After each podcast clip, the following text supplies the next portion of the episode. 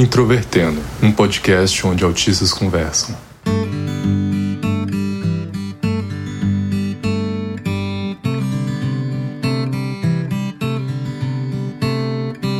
Um olá para você que ouve o podcast Introvertendo, que é o principal podcast sobre autismo do Brasil. Meu nome é Thiago Abreu, sou jornalista, um dos integrantes aqui do podcast também sou escritor e ocasionalmente faço palestras sobre autismo e temas correlatos.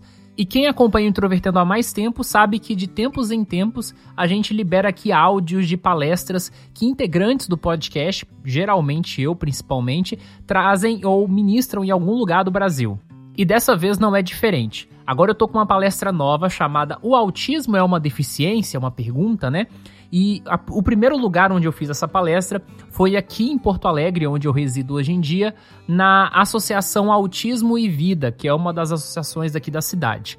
Foi uma palestra muito legal, eu fiquei muito satisfeito com o resultado, tão satisfeito, e como algumas pessoas me perguntaram se ia ter transmissão online ou não, e, e não tinha, né? Eu resolvi gravar a palestra para ver se ficaria legal, e agora eu estou aqui disponibilizando para vocês a versão em áudio. Essa apresentação, claro, como eu faço, também teve apresentação de slides. Então, se você quiser acompanhar o que, que eu estava projetando no momento, é só você acessar o site, que lá tem os slides para você acessar. Caso você ouve o podcast e atue em alguma associação ou algum órgão e quer convidar, né, me convidar para poder ministrar essa palestra, eu também estou fazendo ela em outros lugares, é claro, com algumas diferenças, porque eu vou modificando algumas coisas, né, a cada experiência de palestra mas o conteúdo dela, de uma forma geral, está aí.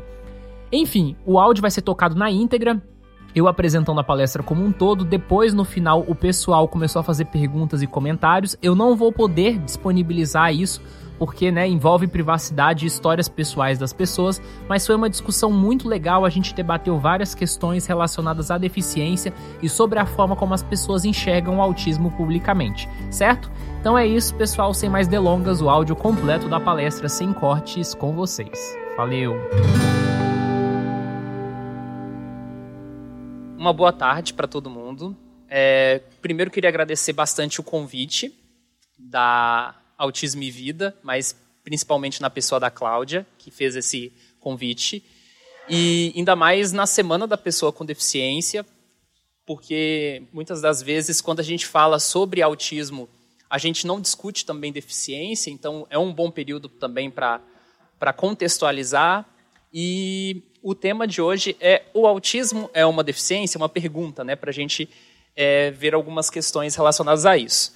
Então, a, a Cláudia já, já, me apresentou um pouco, mas é, falando aqui de uma forma mais completa, eu sou jornalista de formação, eu me formei na Universidade Federal de Goiás, onde eu fiz graduação, e atualmente eu estou na fase final do mestrado em comunicação pela mesma instituição. Eu vim aqui para Porto Alegre desde o ano passado, então moro aqui há pouco tempo. E eu estou na comunidade do autismo já tem quase 10 anos, de uma forma geral. Assim. Tem o podcast Introvertendo, que é um programa em áudio que discute autismo na vida adulta, que ele existe desde 2018. É, agora eu também tenho um outro podcast, que é o Espectros, que é feito em parceria com a revista Autismo, sobre a história do autismo no Brasil e os principais ativistas né, que existiram ao longo aí desses 40 anos, em média. E o meu principal tema de interesse, então, são as produções culturais no âmbito do autismo, né, de entender um pouco é, como as coisas ocorrem dentro da comunidade, é, como as, as organizações né, se interagem entre si, e também, mais recentemente, um chamado ativismo autista que existe aí há cerca de 10 anos, que está começando a ter um pouco mais de impacto no Brasil.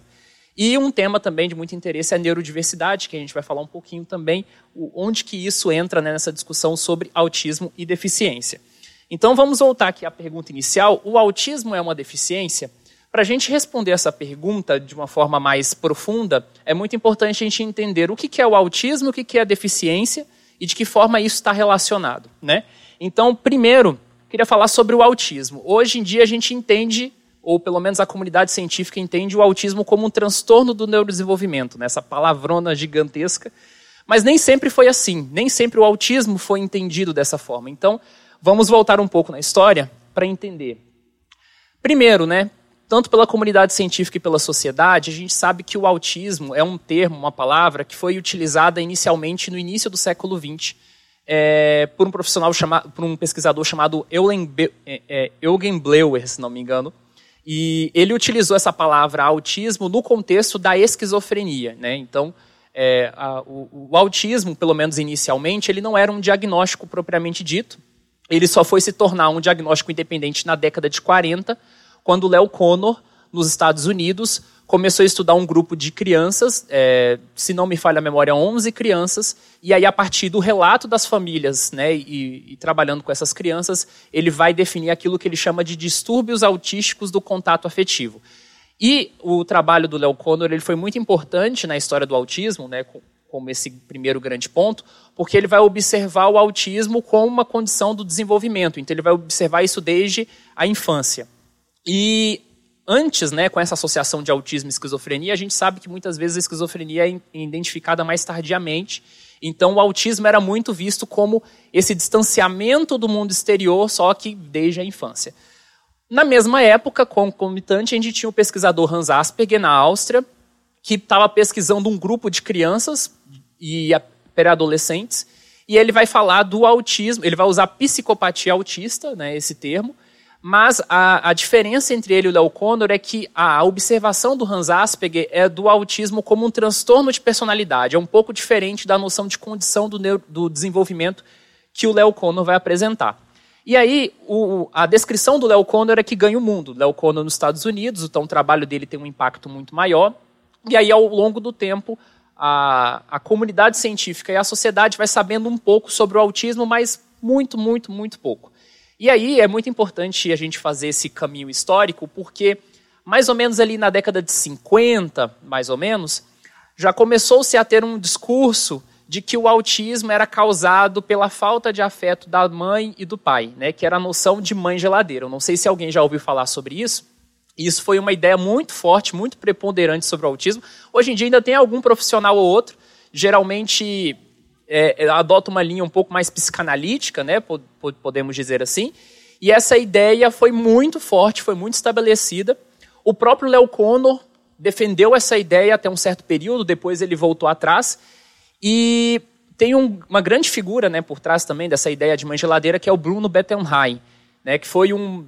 Ele, ele, na verdade, a formação dele era de letras, mas ele é, atuava como psicólogo e ele publicou um livro chamado A Fortaleza Vazia, que até hoje é um dos livros mais populares sobre autismo, em que ele desenvolvia muito essa ideia. Então, nessa época, o problema do autismo era a família, então não se lidava com a pessoa né, que está diagnosticada, e sim com os familiares. E aí, geralmente, né, essas crianças eram separadas de seus pais, tinha uma grande tensão em relação a isso.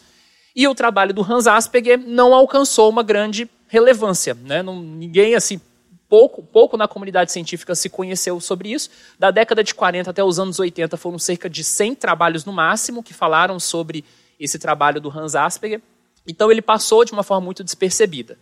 Principalmente nos Estados Unidos, onde essa ideia de mãe geladeira era muito forte, um grupo de famílias, né, principalmente mães e pais, começaram a combater essa ideia da mãe geladeira porque aí começavam a ter algumas tensões, assim, né? Famílias que já tinham um filho sem deficiência, depois um filho com deficiência, como é que os pais causavam a, a deficiência dos seus filhos, né? Digamos assim.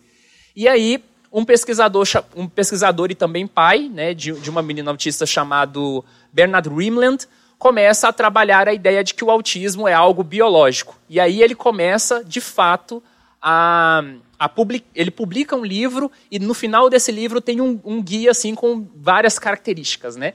E aí as famílias começam a adquirir esse livro, se identificar com o autismo e trocar correspondências com ele. Nascia ali um ativismo do autismo mais, mais forte nos Estados Unidos, enquanto no Reino Unido a gente tem uma psiquiatra britânica chamada Lorna Wing, que era mãe de uma menina autista e que também começa a fazer o ativismo nos Estados Unidos e monta, é uma das fundadoras de uma das maiores associações de autismo no mundo, que é a National Autistic Society. Não sei se vocês já ouviram falar, mas é a maior organização de autismo do Reino Unido. E a Lorna Wing é que depois vai propor a ideia de transtorno do espectro do autismo. Então, é ela que tem esse papel é, muito significativo.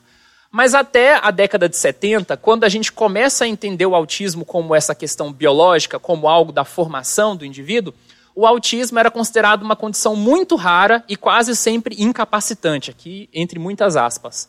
E aí, algumas coisas começam a mudar nesse percurso, que é o que a gente vai falar aqui.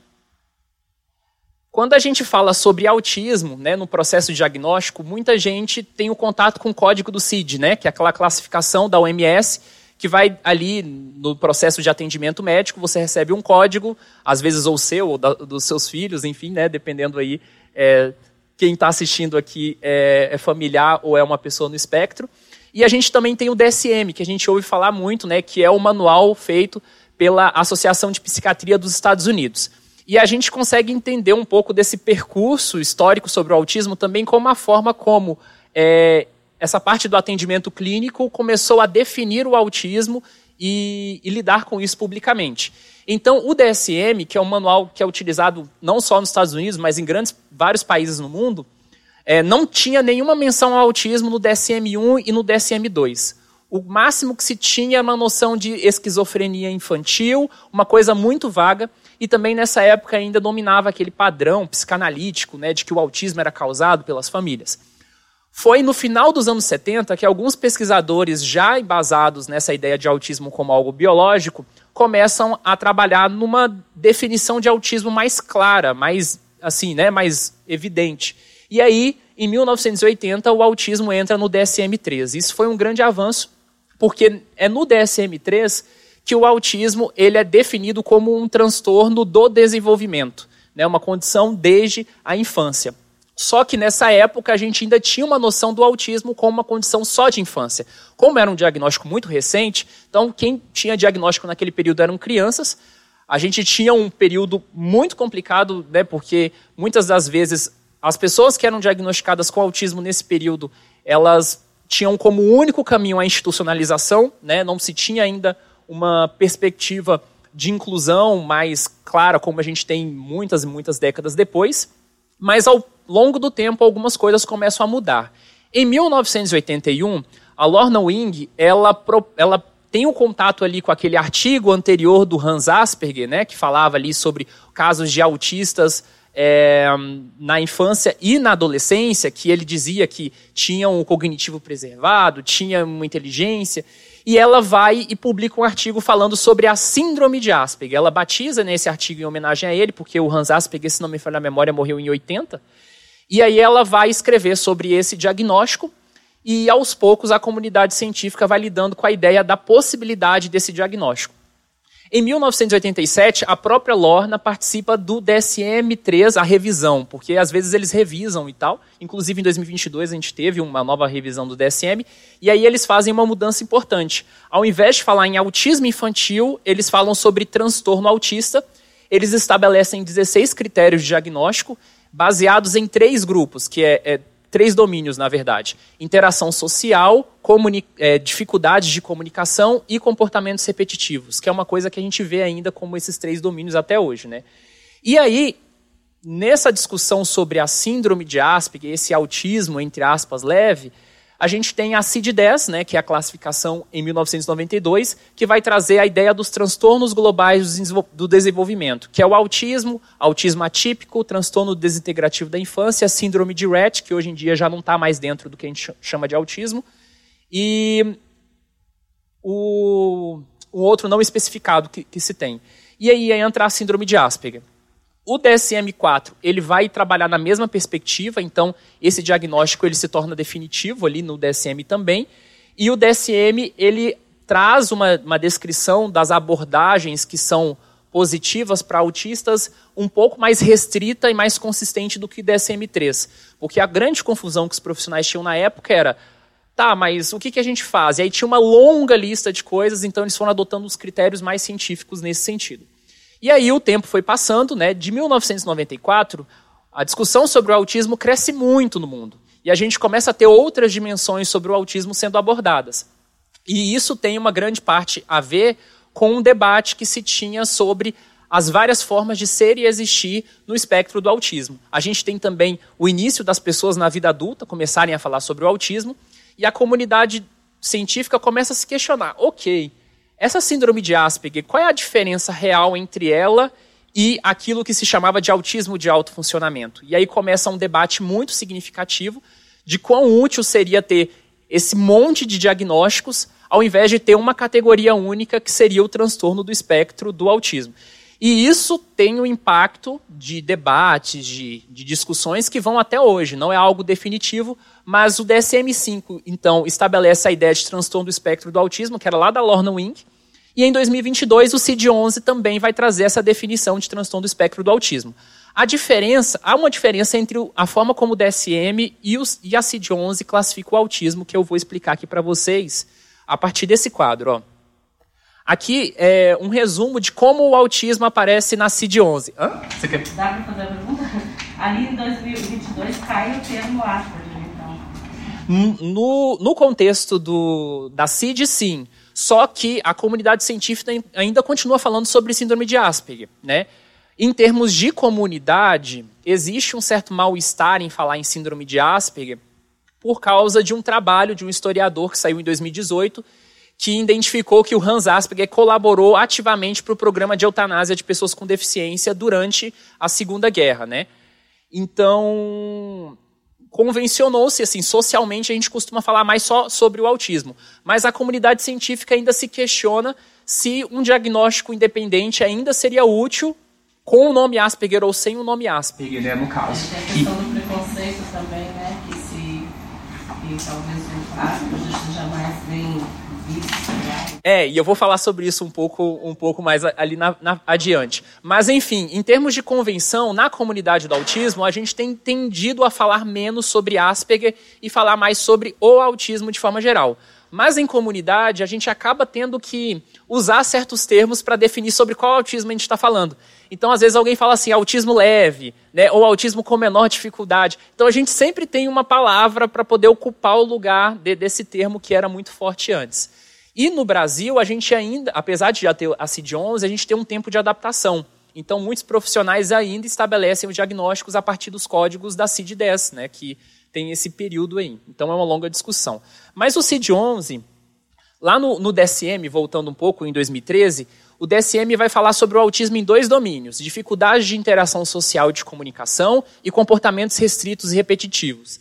A forma como o CID-11 vai definir os casos de autismo é um pouco diferente. Vai ser pelo uso da linguagem funcional ou pela presença de transtorno do desenvolvimento intelectual. Então, é possível que tenham autistas, por exemplo, sem transtorno de deficiência de desenvolvimento intelectual e com é, uso de linguagem funcional sem prejuízo que era uma coisa que é um pouco, era um pouco difícil de ser identificada antes. Ao mesmo tempo que a gente tem autistas, por exemplo, com transtorno do desenvolvimento intelectual e com linguagem funcional ausente, que são aqueles autistas que alguns chamam de não verbais ou não falantes. Né? Então, a amplitude do que a gente fala sobre autismo é bem significativa, então a gente tem seis subcódigos aí na classificação do CID-11. Aqui falando mais em termos médicos, mas quando a gente fala sobre autismo, a gente tem outras dimensões também que a gente vai abordar aqui um pouco mais, né?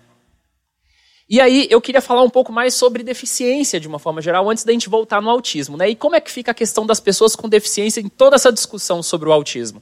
E aí, primeiro, acho que é muito importante a gente discutir o que, que é deficiência. Eu trouxe uma, uma referência que depois eu vou trazer ali na, na lista geral, e eu acho que eles dão uma definição de deficiência muito interessante, que eles vão falar que a deficiência é um termo que geralmente é usado para definir condições que desviam de um padrão social físico e de funcionamento. E a Americans with Disabilities Act define e, tem essa definição que eu acho muito interessante, que diz que deficiência é uma condição que limita significativamente as principais atividades de vida de uma pessoa. E é, nessa definição de deficiência, vai, vai sendo dito também que a deficiência é identificada por meio da interação social, independentemente se seja uma deficiência é, visível ou invisível. E o conceito, a ideia de deficiência, ela foi pensada por várias óticas, pela qual se tem várias críticas, às vezes por uma ótica até religiosa, médica, social, cultural, de identidade e várias outras aqui que a gente vai falar um pouco por cima, tá? Então, Nessa discussão sobre deficiência, a gente tem uma parte histórica relacionada ao movimento das pessoas com deficiência e à construção de modelos da deficiência. O que, que acontece? Né? Durante um grande período da história, pessoas com a, a, a gente não tinha, talvez, socialmente o uso da palavra deficiência para se referir às pessoas com deficiência. Mas a gente tinha, sim, uma noção social, porque pessoas com deficiência sempre, sempre existiram ao longo da história, E diferentes formas as pessoas foram lidando com a temática da deficiência. Né? Então, por exemplo, é, em meios religiosos, por exemplo, tinha uma noção de deficiência como algo a ser curado, como algo né, a, a, a ser liberto. Tem algumas deficiências que já vão. Algumas deficiências. Tem algumas religiões que já vão pensar a deficiência num sentido quase puro, assim, de pureza. Né? Então, a gente teve várias noções sobre deficiências, algumas combatidas pelos grupos das pessoas com deficiência, que é o que a gente vai falar. Então, mais ou menos até ali, é, a década de 60, prevaleceu né, na discussão pública a ideia de deficiência como lesão, como doença, um problema do indivíduo, que isso depois foi chamado de modelo médico ou modelo biomédico da deficiência. E aí, na década de 60, alguns primeiros ativistas com deficiência começam a escrever sobre deficiência e questionar esse status quo de que a deficiência é uma lesão, é uma doença. E aí tem alguns, é, alguns teóricos ingleses que vão começar a trabalhar nisso, sendo mais proeminente o Mike Oliver, que publica o seu primeiro livro nos anos 80, né? mas esse movimento já estava ali se consolidando desde os anos 60. E aí foi se surgindo uma primeira geração de ativistas e de teóricos sobre a deficiência que vão, que vão dizer que, a que vão definir a, a deficiência por meio da falta de acesso a contextos por exclusão social. O que, que significa isso? Que é, a deficiência ela só existe por causa das barreiras da sociedade.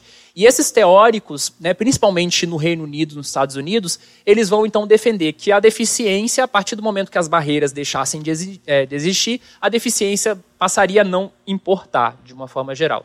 E aí, essa, essa ideia sobre deficiência, ela prevaleceu principalmente nos anos 80, e mais tarde, algumas teóricas, entre elas mulheres com deficiência, porque essa primeira geração aqui ó, do modelo social era formada principalmente por homens, homens com deficiência física e que geralmente tinham um status é, social e financeiro acima da média. Né? Então eram pessoas que tinham um contexto de deficiência diferente do que talvez é, um, um grupo geral teria. E aí tem uma, um, um, grupo de mulheres, entre elas mulheres com deficiência e cuidadoras, que vão começar a questionar algumas coisas no seguinte sentido. Elas vão considerar que essa noção aqui de modelo social avançou muito, foi muito importante, porque trouxe a discussão sobre deficiência para um patamar fora desse meio médico, mas ao mesmo tempo não prestou atenção em outros aspectos, como o cuidado das pessoas com deficiência, de como. É, e também com relação à própria experiência em primeira pessoa de algumas pessoas com deficiência em relação às suas dificuldades. E aí elas vão falar sobre deficiência a partir das questões do cuidado. E eu acho isso muito interessante trazer essa parte histórica aqui, porque quando a gente fala sobre cuidado nessa questão da deficiência, a gente lembra muito das próprias discussões sobre o autismo. De que forma as famílias ficavam responsáveis pelo desenvolvimento dos seus filhos, isso até hoje, né? E, e, quando a gente discute deficiência hoje, hoje em dia no contexto do autismo, a gente sempre tem que falar um pouco sobre a família, sobre a jornada, muitas vezes dupla, sobre, por exemplo, maternidade solo, né, que infelizmente muitas vezes ocorre de, de famílias em que os pais eles acabam abandonando as mães. Enfim, essa, essa discussão sobre deficiência a partir das questões do cuidado acabou levantando outras, outros debates que fizeram consolidar hoje uma noção de deficiência que a gente fala, que a deficiência ela pode ser definida a partir das barreiras que a gente tem na sociedade, em, é, quer dizer, em, em, é, a deficiência pode ser definida em relação a características do indivíduo em interação com, a barreira, com as barreiras da sociedade, que é a noção que a ONU traz na Convenção dos Direitos das Pessoas com Deficiência, ali, se não me falha a memória, de 2005 ou 2006, agora eu não lembro o ano exato.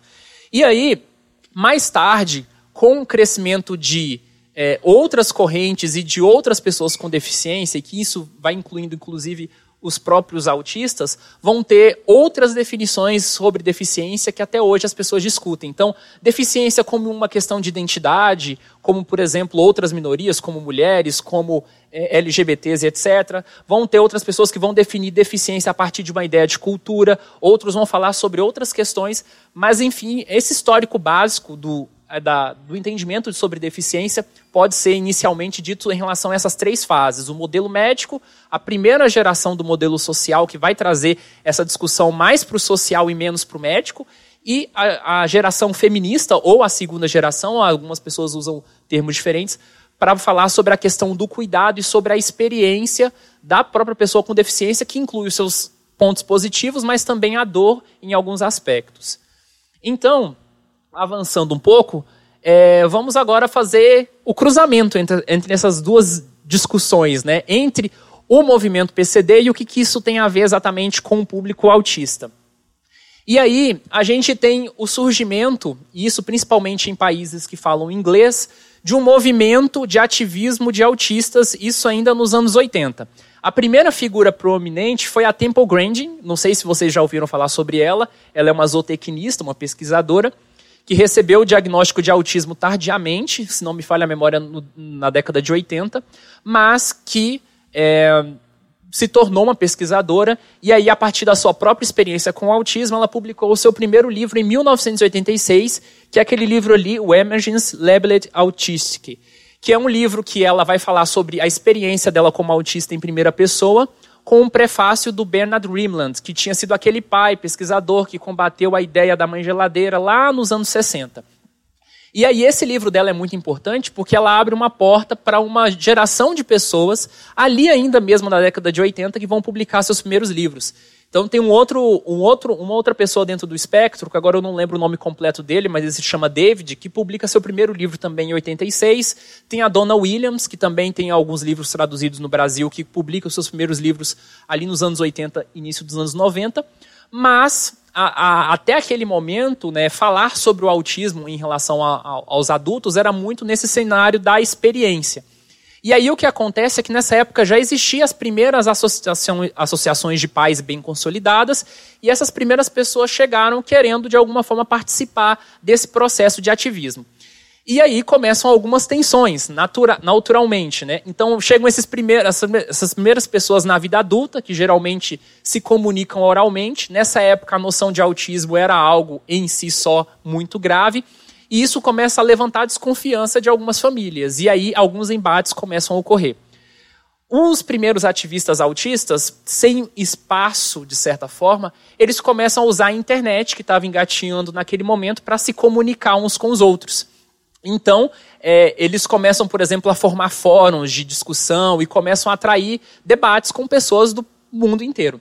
E tem uma figura muito importante, muito preeminente, que é Jim Sinclair, que na, naquela época tinha até uma certa, um certo alcance parecido com a Temple Grandin, mas como ele tinha um posicionamento, digamos assim, mais radical, não teve a mesma visibilidade que a Temple tinha, que ela tinha um diálogo ali com a comunidade científica, com os pais, ela era benquista, e aí eles seguiram rumos diferentes. Jim Sinclair formou a Autism Network International, que foi a primeira associação de autistas formada nos Estados Unidos, fundada por Jim Sinclair, Donna Williams, que se tornou né, uma, uma escritora bem relevante sobre autismo, e, e os dois formaram essa, essa, essa, essa associação junto com a Catherine, que é uma outra mulher autista. E aí eles vão começar primeiro, nesse trabalho mais direto, fazer eventos sobre autismo, reunir autistas, né, discutir sobre as características deles, ver o que, que, se tinha de positivo, já que tudo que era falado sobre autismo na época era apenas negativo. E isso começa a ter uma certa penetração pela internet e, e ter uma, uma relevância. E o E. Sinclair publicou um manifesto em 1993 é, que se chama Não Chore por Nós, que ganhou muita notoriedade na época, mas também foi bastante polêmico, que vai questionar as narrativas negativas ou trágicas sobre o autismo. E aí é esse manifesto que muitas vezes é considerado por alguns autistas como o primeiro passo na formação de um movimento social de ativismo de autistas, né? E aí, como eu falei, né, isso ocorre algumas tensões, alguns conflitos com as famílias que ocorrem até hoje, embora hoje em dia numa situação um pouco mais harmônica, e isso tem reflexos no mundo inteiro, inclusive no Brasil, que é o que a gente vai falar já já. Então, o que, que a gente tem em seguida? É, a gente tem, com Jim Sinclair também, a formação daquilo que alguns chamariam de movimento da neurodiversidade. Essa palavra é uma palavra que hoje em dia está mais conhecida, apesar de que nem todos saibam o que é neurodiversidade. E esse conceito, essa ideia de neurodiversidade foi proposta por uma socióloga australiana chamada Judy Singer. E aí eu quero contar rapidinho a história dela, tá? A Judy, nessa época, ela era uma mãe solo, ela tinha acabado de ter uma filha, e ela percebia que a filha dela tinha algumas características do autismo. Ela tinha tido contato com a história da Temple Grandin, E ela começou a pensar que talvez a filha dela fosse autista e a mãe dela, que já era idosa, que ela cuidava, provavelmente também era autista porque tinha algumas características. Um profissional chancelou que a filha dela, que a filha dela era autista, a mãe nunca recebeu o diagnóstico, morreu alguns anos depois. E ela começa a ter contato com os estudos da deficiência britânicos e dos Estados Unidos, toda aquela discussão sobre deficiência que os ativistas tinham, e a própria história dessa relação entre autistas na internet, que, que se tinham nos fóruns, e ela propõe a ideia de neurodiversidade. Neuro, de neurologia mesmo, e diversidade, né, de diversidade. Então ela vai propor a junção dessas, dessas palavras para falar que neurodiversidade é a diversidade é, biológica, biológica não, a diversidade mental né, ou, ou, neurológica da população humana. Então, assim como a gente tem aquela palavra biodiversidade, que a gente fala sobre a riqueza da biodiversidade do Brasil, por exemplo, né, dos animais, etc., a neurodiversidade seria a riqueza, a pluralidade da, da forma de pensar, da forma de agir de, de autistas e outras pessoas. Então, a neurodiversidade diz respeito a todo mundo. E ela diz que essa ideia, esse conceito de neurodiversidade, que é um conceito mais social, ele estaria representado na prática com esse ativismo autista que estava surgindo ali no início dos anos 90. E ela vai pensar que o movimento da neurodiversidade vai incluir o autismo, mas também TDAH e dislexia. É muito importante aqui falar que quando ela escreve sobre neurodiversidade no final dos anos 90, ela estava pensando principalmente na síndrome de Asperger ela não estava falando sobre outros autismos, porque esse era o contexto de autismo que ela estava lidando. Com o tempo, ela vai falando sobre é, o espectro do autismo de uma forma completa, porque ela diz que neurodiversidade não é um termo para fazer juízo de valor. Porque a gente sabe que existem vários contextos de autismo, várias formas de viver o autismo, algumas com mais dependência, outras com menos, mas que a neurodiversidade é só sobre um termo sobre a variedade, as diferentes formas de existir no espectro do autismo. E esse movimento também vai estabelecer de que o autismo e os outros diagnósticos são como identidades sociais e culturais. Então não seria o ter autismo, mas sim o ser autista.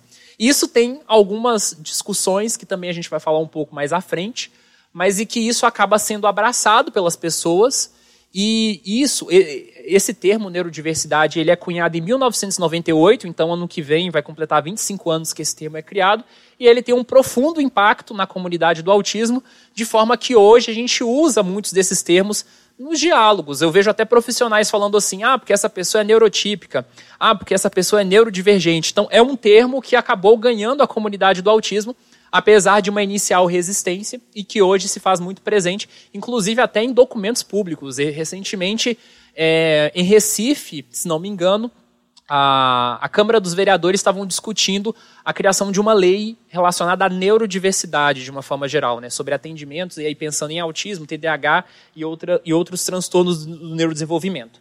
Mas vamos voltar é, essa questão, então, da discussão sobre deficiência, e aí eu trago uma outra pergunta. O autismo é uma deficiência ou é uma diferença? Por que, que eu trago essa pergunta? Porque quando surgiu a discussão sobre neurodiversidade e a síndrome de Asperger começou a ganhar força como diagnóstico, algumas pessoas que eram diagnosticadas com síndrome de Asperger, elas não se viam necessariamente como pessoas com deficiência e costumavam falar muito que o autismo, né, e aí né, os, que, os que se viam pelo menos também essa relação entre Asperger e autismo, não viam o autismo como uma deficiência, e sim como uma diferença em relação às suas próprias experiências. E é algo que a gente vai questionar aqui nesse momento. Por quê? É, a gente tem alguns desentendimentos sobre essa questão de autismo ser uma deficiência ou ser uma diferença. E aqui eu quero né, dialogar um pouco com vocês para a gente pensar isso. E o primeiro desentendimento que eu quero dizer aqui, e isso tem muito a ver até com questões atuais que a gente tem sobre o autismo, é que tem muitos autistas e às vezes algumas famílias que não gostam da palavra deficiência, simplesmente não gostam. Por várias razões. Uma razão, por exemplo, que eu traria é que muitas vezes essas pessoas acham que deficiência só diz respeito a condições visíveis e não condições invisíveis, como é o caso do autismo. Se, às vezes, se uma pessoa no espectro do autismo está em um lugar e ela não abriu a boca, ela não fez absolutamente nada, talvez as pessoas não vão imaginar que ali a uma pessoa no espectro do autismo, porque muitas vezes a noção social também que as pessoas têm sobre o autismo é de uma pessoa que está se balançando, uma pessoa que tem alguma dificuldade em, em certos aspectos.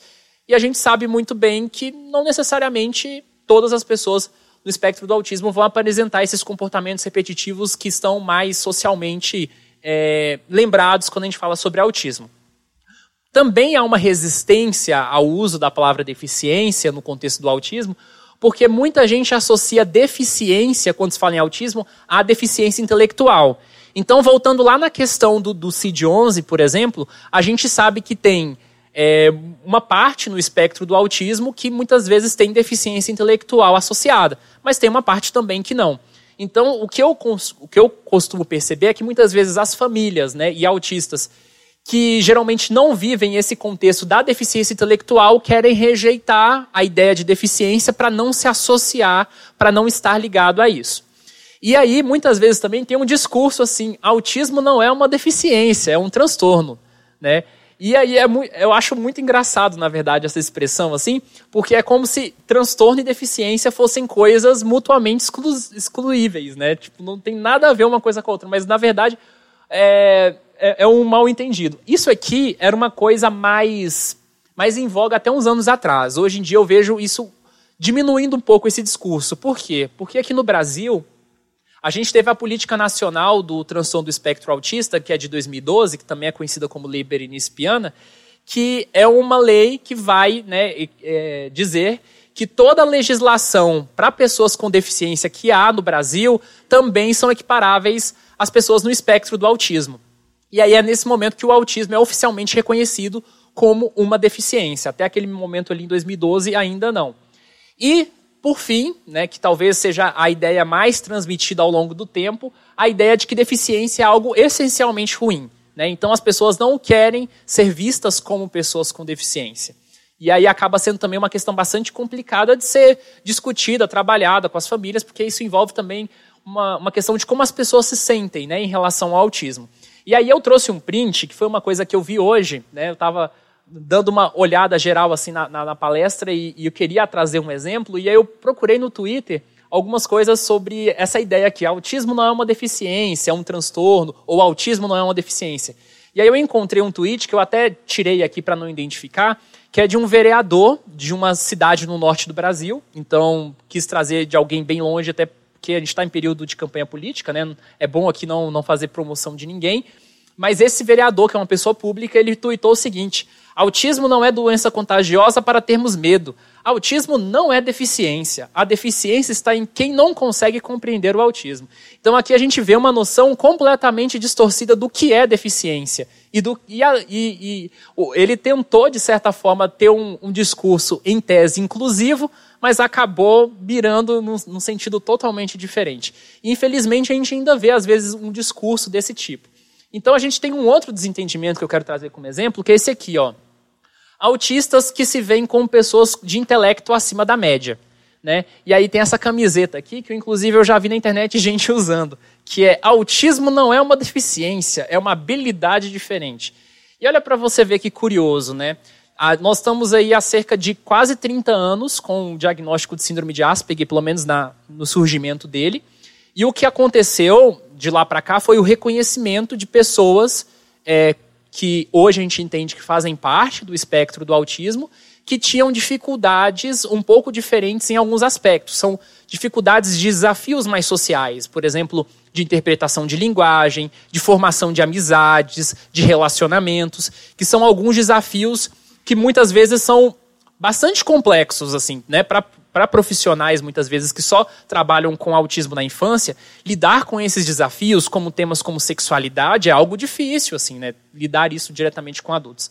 E tem pessoas que foram diagnosticadas tardiamente, que passaram despercebidas a vida inteira, só conhecem o autismo na vida adulta, então, a visão, a perspectiva que elas têm sobre o autismo é totalmente diferente do que a gente geralmente tem sobre o espectro como um todo, ou literalmente sobre o que é o autismo.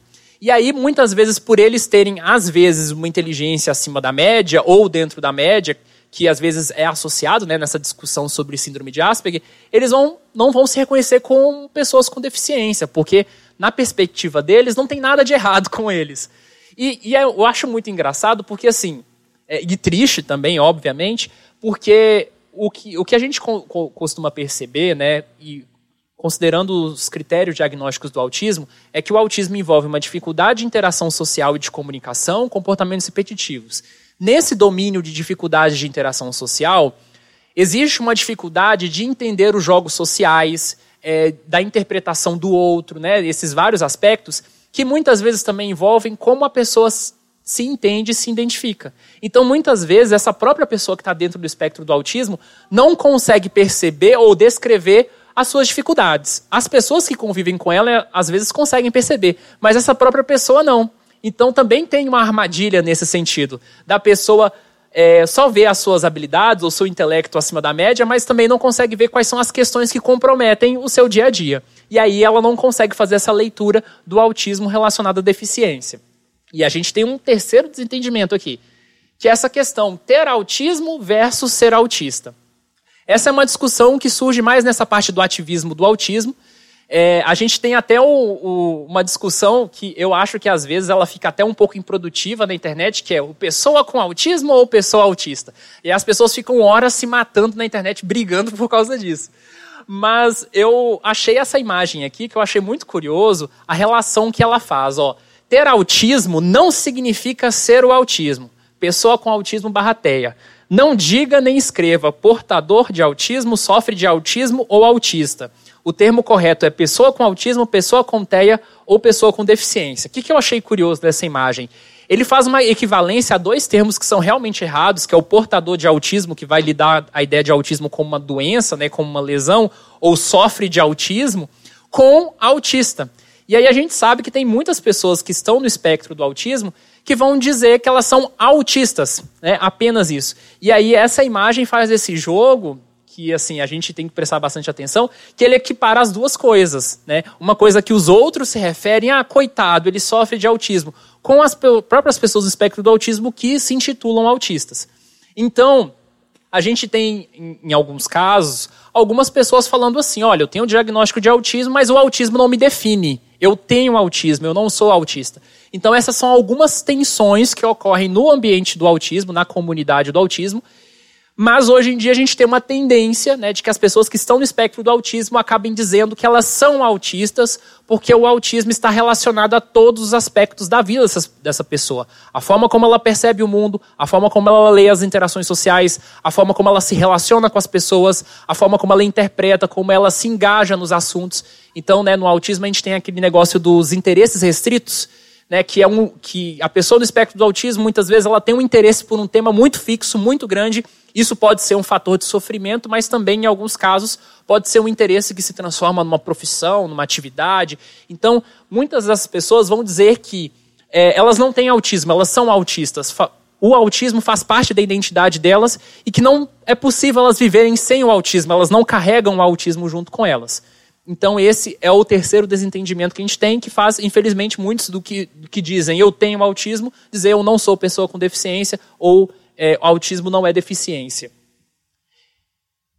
E por fim, o último é, desentendimento, e talvez esse seja o mais atual e o, e, e o mais polêmico também, que são a criação de legislações municipais, estaduais ou nacionais que são focadas apenas no autismo e ignoram as demais deficiências. Isso aqui é um vespeiro gigante em relação às outras pessoas com deficiência, porque é, ativistas da deficiência estão cada vez mais acusando de que é, muitas vezes, e aí não só autistas, mas muitas vezes as famílias têm pensado apenas no autismo e construído, né, é claro, com muita movimentação que muitas vezes, que bom que faz barulho, mas que às vezes tem proposto projetos que poderiam beneficiar todas as pessoas com deficiência, mas só se pensa no autismo.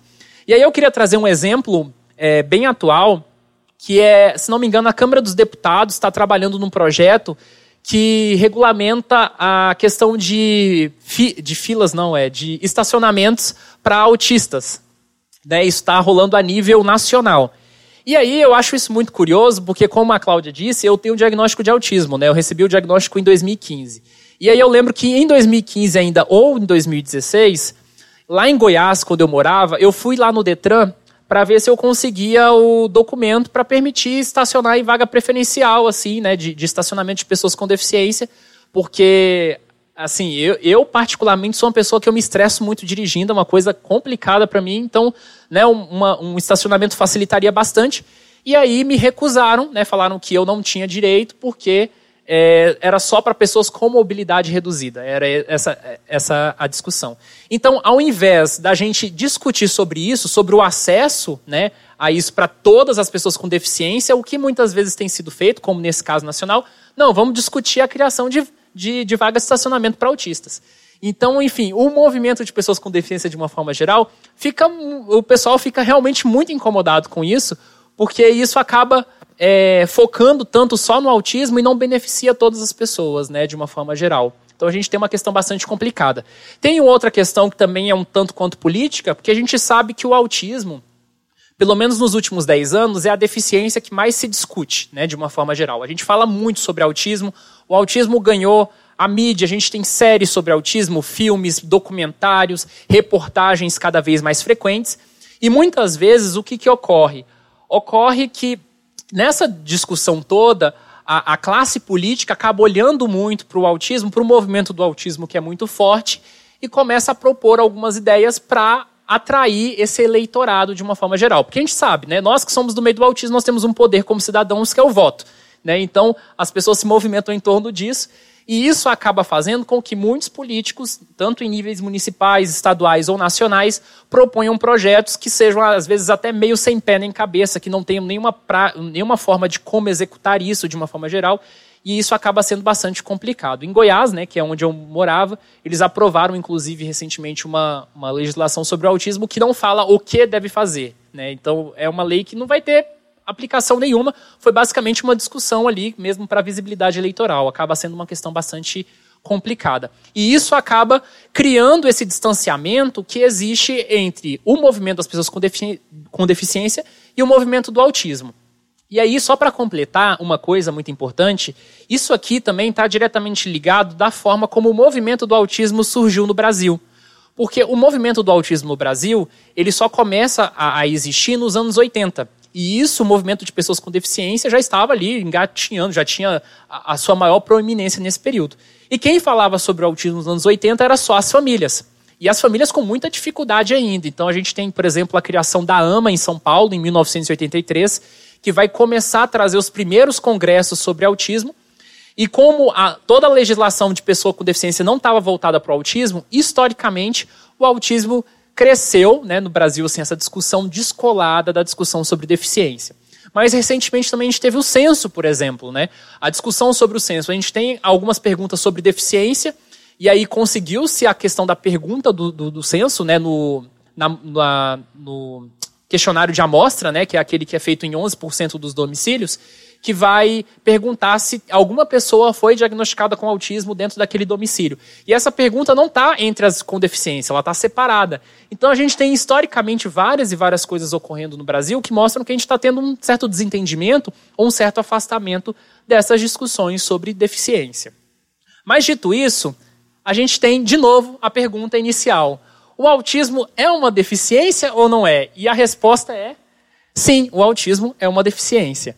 Então, queria mostrar aqui para vocês um pouco as referências que eu usei sobre o autismo, sobre história do autismo principalmente, né, sobre a, a, o entendimento da evolução de autismo que a gente teve, a questão sobre neurodiversidade, que são essas referências, é, as referências sobre deficiência. Tem um livro muito bom que é O que é Deficiência, da Débora Diniz, que é muito didático, vai falar sobre essa historicidade das diferentes noções sobre deficiência, recomendo demais.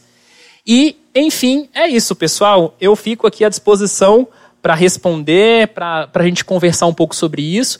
Eu imagino que a gente tem muita coisa para dialogar, principalmente em relação a essas questões aqui dos desentendimentos, né?